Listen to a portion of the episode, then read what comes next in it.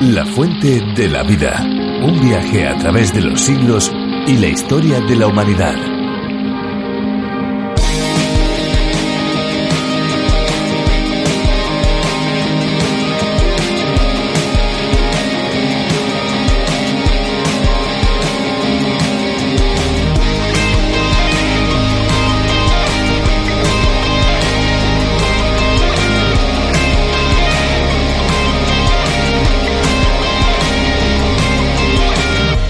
Apoyo mutuo o simbiosis de especies diferentes también se da bajo el mar. Los hermosos bancos de coral están conformados por pólipos de coral que depositan entre sus capas algas monocelulares. Estas se encargan de capturar la energía solar y transformarla en nutrientes como azúcares, grasas y oxígeno que alimenta a los corales y estos a su vez sueltan nitrógeno y fosfato que necesitan las algas para la fotosíntesis.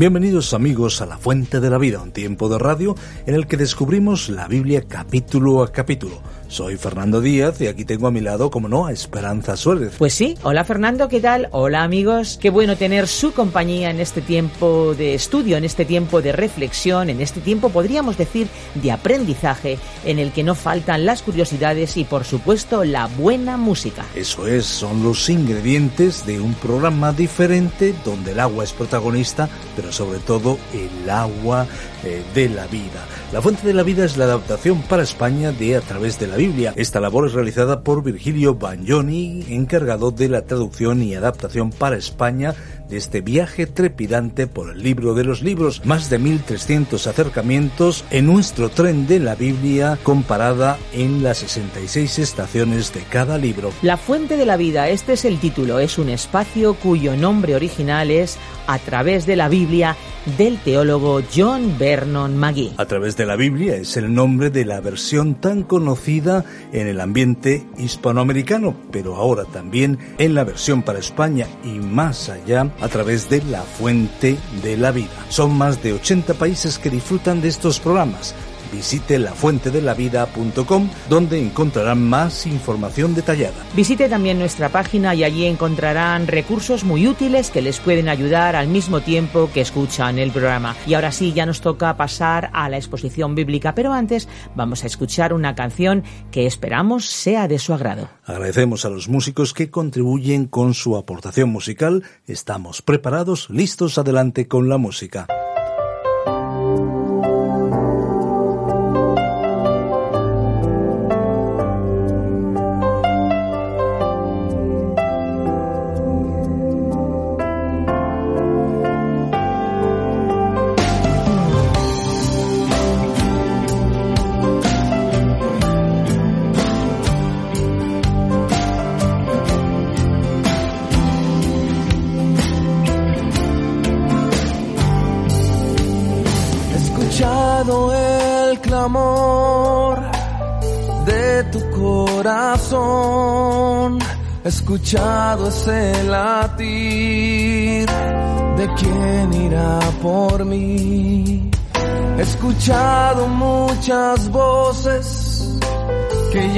Llamándome están, voces que me están llamando desde la oscuridad.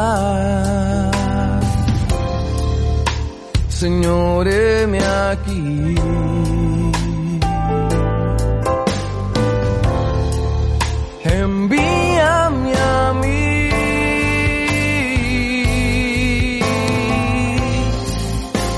seré tus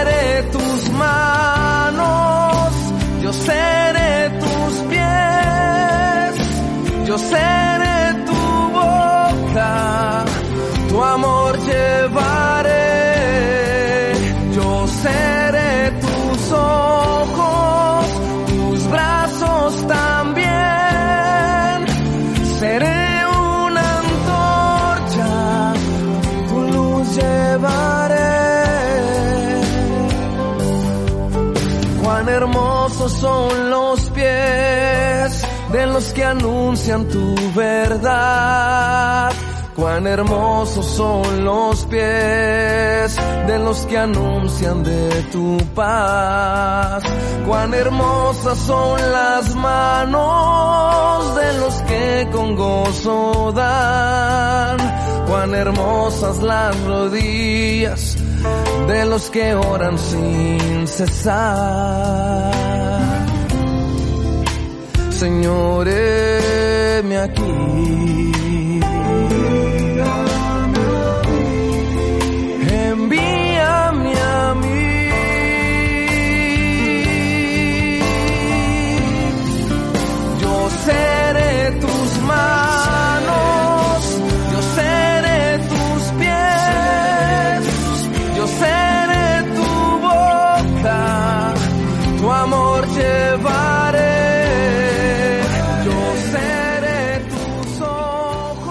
La presunción de inocencia es un principio legal por el cual se asume que el reo no es culpable de lo que se le acusa a no ser que se demuestre lo contrario. Sin embargo, cuando un juicio se vuelve mediático, inmediatamente se empiezan a proferir sentencias de todas partes, aun antes de que el juez o el jurado den su veredicto.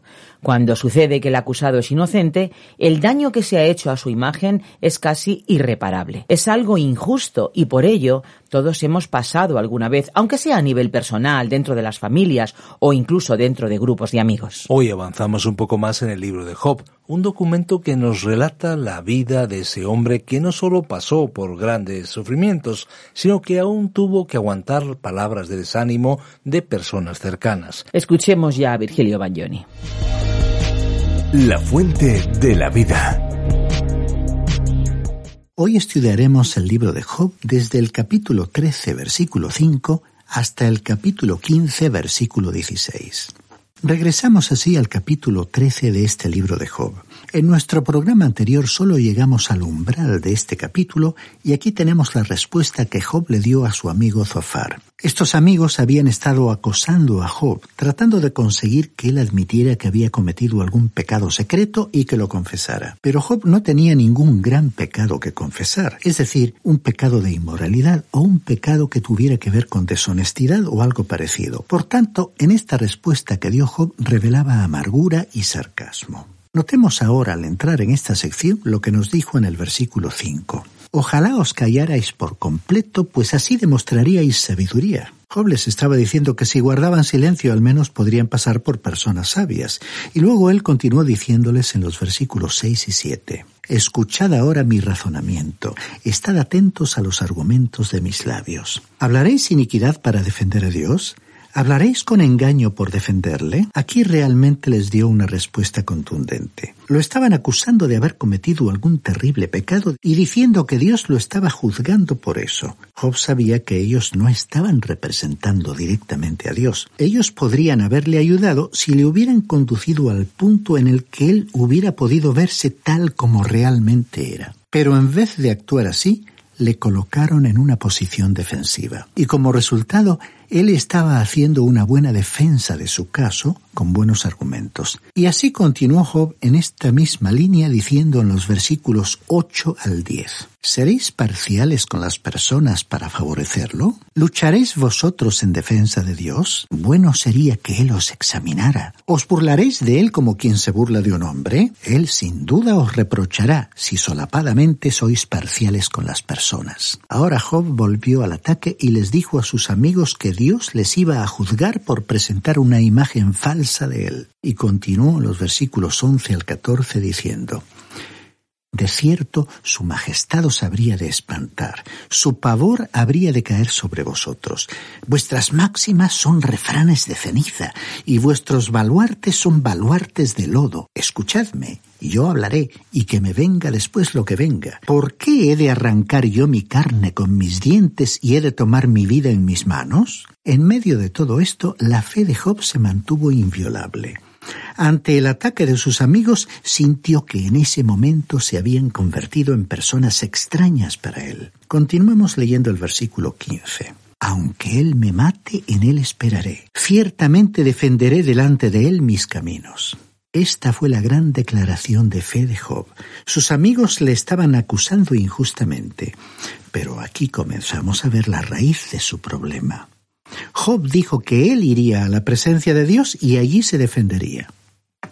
Estimado oyente, en el momento en que usted va a la presencia de Dios para comenzar a defenderse a sí mismo, perderá su causa. Cuando usted está ante Él, usted solo puede declararse culpable porque Él lo conoce a usted. Usted no puede presentarse en la corte de Dios con un abogado, el cual, por medio de alguna argucia legal, pueda absolverle de su acusación. Ningún abogado puede anular la declaración de Dios de que todos han pecado y están privados de la gloriosa presencia de Dios, de que no hay un solo justo, ni siquiera uno, y de que el alma que peque, esa morirá. Sencillamente, Dios no va a cambiar esa declaración. Ningún abogado ingenioso podría liberarle de esa realidad, ni tampoco va usted a presentarse ante un juez compasivo y flexible, sino que se tiene que presentar ante el Dios de este universo, que es un juez justo y moral. Nadie puede mantener la defensa de su propia causa ante él. Lo único que le queda por hacer es ir ante Él y confesar su culpa y abandonarse a sí mismo a la misericordia del tribunal. Y entonces encontrará que Dios tiene un propiciatorio que, como la tapa del arca del Antiguo Testamento, era un lugar de gracia y misericordia. Allí se derramaba la sangre del sacrificio, y usted podrá encontrar en el altar de la cruz la sangre de Jesucristo derramada porque Cristo pagó el precio, el castigo de su pecado. Estimado oyente, esta es la única manera de librarse de la pena, del castigo. Usted puede apreciar que Job aquí necesitaba desesperadamente a alguien que le presentara a Dios y que evitara que él se defendiera a sí mismo ante él. Alguien tenía que mostrarle que se podía abandonar a la gracia de Dios. Continuando ahora en esta sección, en el versículo 16 Job dijo, y él mismo será mi salvación, porque el impío no podrá entrar en su presencia. Había como unos rayos de luz que penetraban en el alma de este hombre. Vemos que dijo, Él mismo será mi salvación. Por cierto, observemos que la verdad de que Dios es nuestra salvación es una enseñanza tanto del Antiguo como del Nuevo Testamento. David se aferró a esta verdad porque había cometido un gran pecado. Por supuesto que él no vivió en el pecado, pero necesitó un Salvador. En el Salmo 62, versículo 2, él escribió, Solamente Él es mi roca y mi salvación, es mi refugio, nunca seré sacudido. La salvación no es como una moneda que uno lleva en el bolsillo y puede perderla. La salvación es de Dios y la salvación en el día de hoy está en Cristo.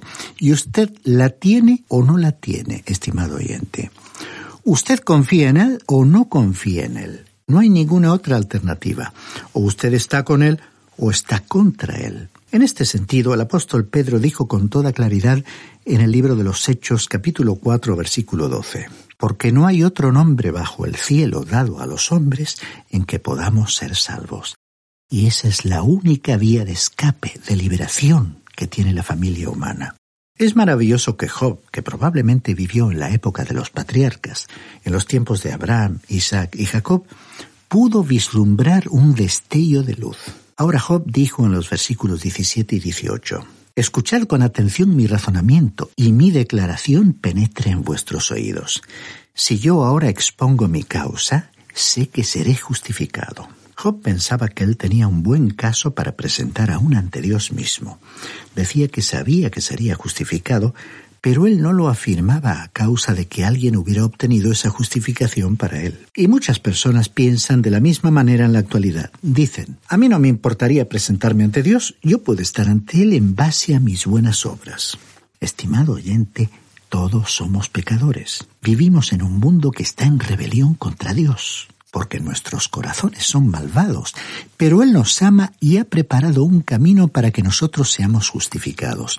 El juez tuvo misericordia de nosotros y envió a su propio Hijo para pagar el castigo. Es por ese motivo que Él puede justificarnos. Escuchemos lo que Job dijo en el versículo 19 de este capítulo 13. ¿Quién quiere contender conmigo? Porque si ahora callo, moriré. Esto es algo interesante, ¿verdad? Al comienzo Job estaba diciendo que él deseaba morir, que deseaba no haber nacido, y en este momento dijo, porque si ahora callo, moriré. De haber estado nosotros allí le habríamos dicho, pues bien, Job, si quieres morir, ¿por qué no te callas? Pero él no iba a hacer eso, sino que continuaría hablando. Y escuchemos lo que Job dijo en los versículos 20 y 21. Haz conmigo tan solo dos cosas, y entonces no me esconderé de tu rostro. Aparta de mí tu mano, y que no me espante tu terror. Evidentemente aquí el patriarca se nos muestra como un hombre asustado. Leamos ahora el versículo 22. Llámame luego y yo te responderé, o yo hablaré y tú me responderás. Aquí él le estaba diciendo a Dios lo que tenía que hacer, y me temo que muchos de nosotros también hacemos lo mismo. Escuchamos a muchas personas decir que oraciones suyas no han sido contestadas. Pero diremos que no hay oraciones sin contestar. Dios siempre contesta las oraciones y en muchos casos la respuesta es simplemente no. Por lo menos Dios ha dicho que no a muchas de las mías pero esa es en realidad una respuesta. Debemos admitir que en muchas de nuestras oraciones le estamos dando órdenes a Dios, pero Dios no actúa de esa manera. Job estaba tratando de decirle a Dios cómo debería ocuparse de su situación. Muchas veces nosotros actuamos de esa manera, pero Dios le diría a Job, yo no estoy moviéndome de acuerdo con tu plan. Yo tengo un plan y lo voy a desarrollar en tu vida. Y continuó Job en los versículos 23 al 25. ¿Cuántas son mis iniquidades y pecados? Hazme entender mi transgresión y mi pecado. ¿Por qué escondes tu rostro y me tienes por enemigo? ¿Vas a quebrantar la hoja que arrebata el viento y perseguir una paja seca? Pensamos que Job estaba pidiendo un enfrentamiento con Dios. Él quería saber cuántos pecados había cometido para que pudiera entender por qué se le estaba tratando de esta manera. Y él dijo, yo soy como una hoja que está siendo llevada de un lado para otro por el viento y ha sido pisoteada. Y luego continuó diciendo los versículos 27 y 28.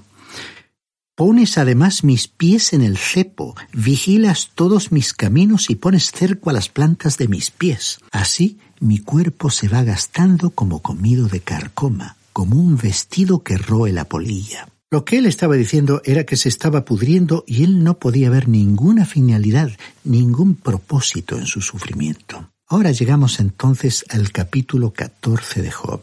Leamos el primer versículo que da comienzo a una elegía sobre la muerte. El hombre nacido de mujer, corto de días y hastiado de sinsabores. No hay nada que sea más cierto. Los problemas son el común denominador de la humanidad y todos nosotros tenemos dificultades. Elifaz había dicho antes en el capítulo 5, versículo 7, que el hombre nace para la aflicción.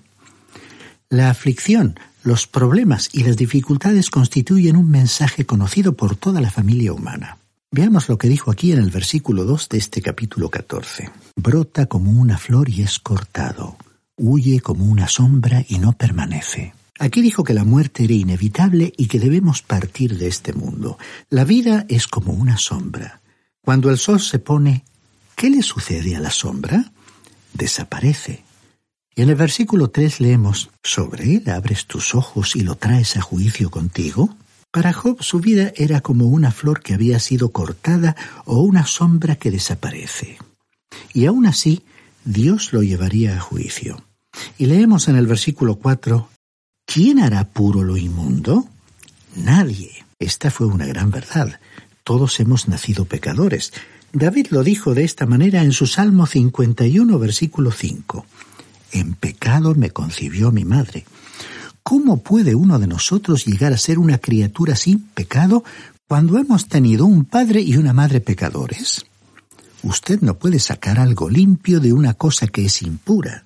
Y por cierto, esta es una ley universal. Ahora, en el versículo 5 dijo, Ciertamente sus días están determinados y tú has fijado el número de sus meses. Le has puesto límites que no traspasará. Job estaba diciendo que él, como un ser humano, se sentía encerrado o cercado.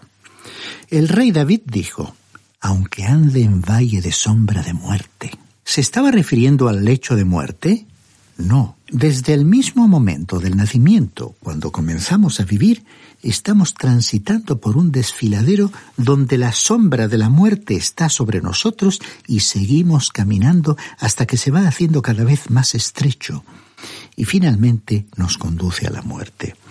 Es decir, que siempre estamos caminando bajo la sombra de la muerte. Alguien lo ha expresado de esta manera. El momento que nos da la vida comienza a quitárnosla. Ahora escuchemos lo que siguió diciendo Job aquí en los versículos 7 al 10 de este capítulo 14. El árbol, cuando lo corten, aún tiene la esperanza de volver a retoñar, de que no falten sus renuevos. Aunque en la tierra envejezca su raíz y muera su tronco en el polvo, al percibir el agua reverdecerá y hará copa como una planta nueva. En cambio, el hombre muere y desaparece. Perece el hombre. ¿Y dónde estará? Una persona puede haber progresado, tenido un gran éxito y alcanzado la fama aquí en la tierra, pero algún día se va.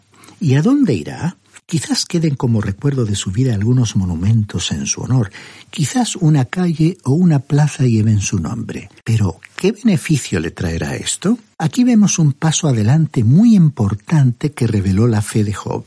Leamos los versículos 14 y 15.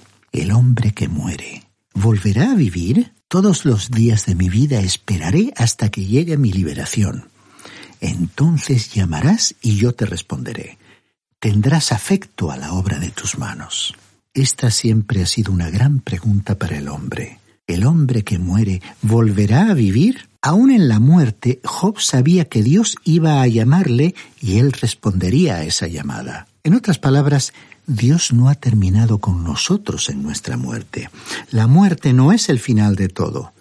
Más tarde oiremos a Job decir en el capítulo 19, versículos 25 al 27 pero yo sé que mi Redentor vive y que al fin se levantará sobre el polvo, y que después de deshecha esta, mi piel, en mi carne he de ver a Dios.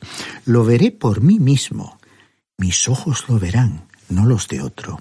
Pero ahora mi corazón se consume dentro de mí. Todo este capítulo es como una elegía sobre la muerte. Estimado oyente, le recomendamos que lo lea en su totalidad. Y ahora llegamos al capítulo 15 de Job, versículos 1 al 16. El tema de este capítulo es el segundo discurso de Elifaz. Hemos completado una ronda de discursos. Los tres amigos ya habían hablado y Job había respondido a cada una de las intervenciones. En este momento comenzaba la segunda ronda. Recordemos que Elifaz, el que había hablado primero, era el espiritualista. Él había tenido un sueño y una visión. Creía tener una notable experiencia y que merecía ser escuchado.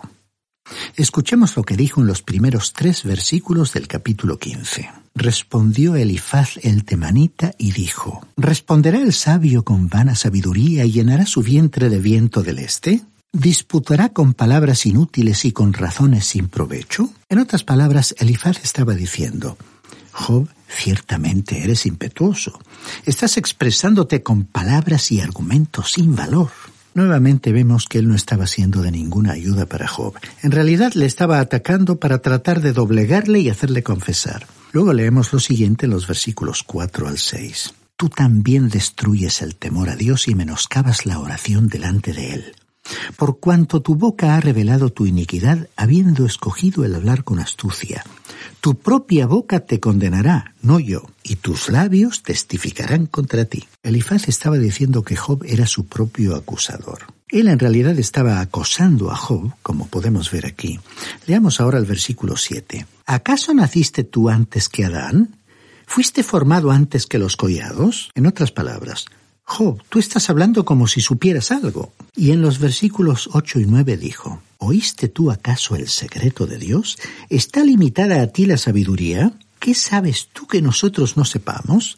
¿Qué entiendes tú que nosotros no entendamos? Evidentemente no le estaba llevando al punto en que él pudiera verse como un hombre que tenía una gran carencia, una gran necesidad. Así que Job no recibiría ningún consuelo de su amigo. Y continuó diciendo en el versículo 10, Cabezas, canas y hombres muy ancianos hay entre nosotros, de más edad que tu padre. Elifaz se defendió a sí mismo y a los otros dos amigos, haciéndole ver a Job la ventaja de madurez que ellos tenían sobre él. Le dijo que la sabiduría estaba del lado de ellos y no en el de Job. Y dijo en el versículo 14, ¿qué cosa es el hombre para que sea puro, para que se justifique el nacido de mujer? Es cierto que todos los seres humanos son pecadores, pero Elifaz y sus amigos dijeron esto desde la premisa de que Job había cometido un pecado terrible y de que debía sacarlo a la luz y confesarlo. Leamos también el versículo 15. Dios en sus santos no confía, y ni aun los cielos son puros delante de sus ojos. Cuando el Señor Jesucristo murió, no solo se sacrificó por la humanidad redimida, sino que en su plan de redención habrá un cielo nuevo y una tierra nueva que será una realidad, porque Él nos ha redimido. La declaración de que los cielos no son puros ante sus ojos era cierta. Y dijo en el versículo 16, cuánto menos el hombre, este ser abominable y vil que bebe la iniquidad como agua? Y esta también era una declaración cierta. Si los cielos necesitan una redención, entonces el ser humano necesita una redención en una mayor medida. Pero esto no resultaba más aplicable a Job en su condición que a cualquier otro ser humano. Y finalmente, leamos los versículos 20 y 21. Todos sus días el impío es atormentado de dolor, y el número de sus años le está escondido al violento. Estruendos espantosos resuenan en sus oídos, y en la prosperidad del asolador vendrá sobre él. Y aquí vemos nuevamente la sugerencia de que Job era malo y estaba encubriendo algo de ellos. Sin embargo, debemos admitir que estos hombres no tenían cierta falsa concepción que muchos aceptan hoy, de que no hay algo básicamente malo en el ser humano, de que el hombre sí ha cometido algunos errores, de que su pecado es realmente un pecado de ignorancia y que puede curarse fácilmente como se sana una leve herida aplicándole una medicina. Aquellos amigos de Job tenían un concepto más verdadero y realista del ser humano que muchos de nuestros contemporáneos, que enseñan que el hombre es una criatura superior por ser el resultado de una evolución, y de esa manera no es responsable ante un creador. Y así vemos que Elifaz, en vez de ser un consolador, fue un polemista. No añadió nada nuevo, sino que se limitó a repetir conceptos una y otra vez. Y al terminar hoy nos quedamos con aquella gran pregunta de Job del capítulo 14, versículo 14, seguida de una expresión de esperanza. El hombre que muere ¿Volverá a vivir? Todos los días de mi vida esperaré hasta que llegue mi liberación. Estimado oyente, más allá del optimismo y entusiasmo que despiertan los recursos humanos de nuestra época, la sombra de la muerte nos roza cuando parte un ser querido o un amigo. Y en los tremendos momentos de la despedida surge la pregunta o se reaviva la duda. No olvidemos que en el Nuevo Testamento el mismo Jesús contestó la pregunta en el Evangelio de Juan capítulo 11 versículo 25 cuando dijo, Yo soy la resurrección y la vida. El que cree en mí, aunque muera, vivirá. Estimado oyente, le invitamos a creer en el autor de la vida, que venció a la muerte después de entregar su vida en la cruz por nuestros pecados. Le invitamos a dar ese paso de fe, que en un instante recorre la distancia entre el reino de la muerte y el reino de la vida. Le invitamos a compartir esa esperanza que ilumina nuestra vida y la proyecta hacia la eternidad. Qué bueno es estudiar la Biblia juntos. Las palabras que en ella encontramos son un agua refrescante que calma la sed espiritual.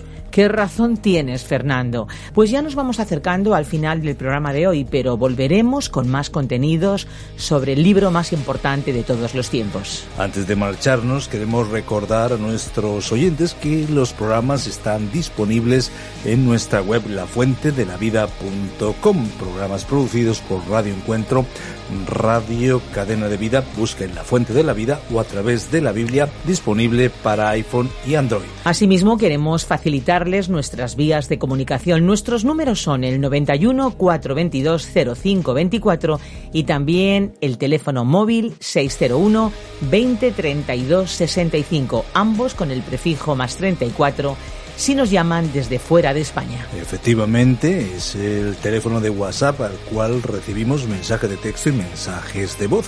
Pueden escribirnos también a nuestra oficina, la oficina de Radio Encuentro, en la calle Pablo Serrano 7 Posterior, código postal 28043, Madrid, España, o bien a través del correo electrónico info arroba radioencuentro.net. Y por último, queremos agradecer a aquellos que hacen posible este programa mediante económicas. Muchísimas gracias. Recuerden, hay una fuente de agua viva que nunca se agota. Beba de ella.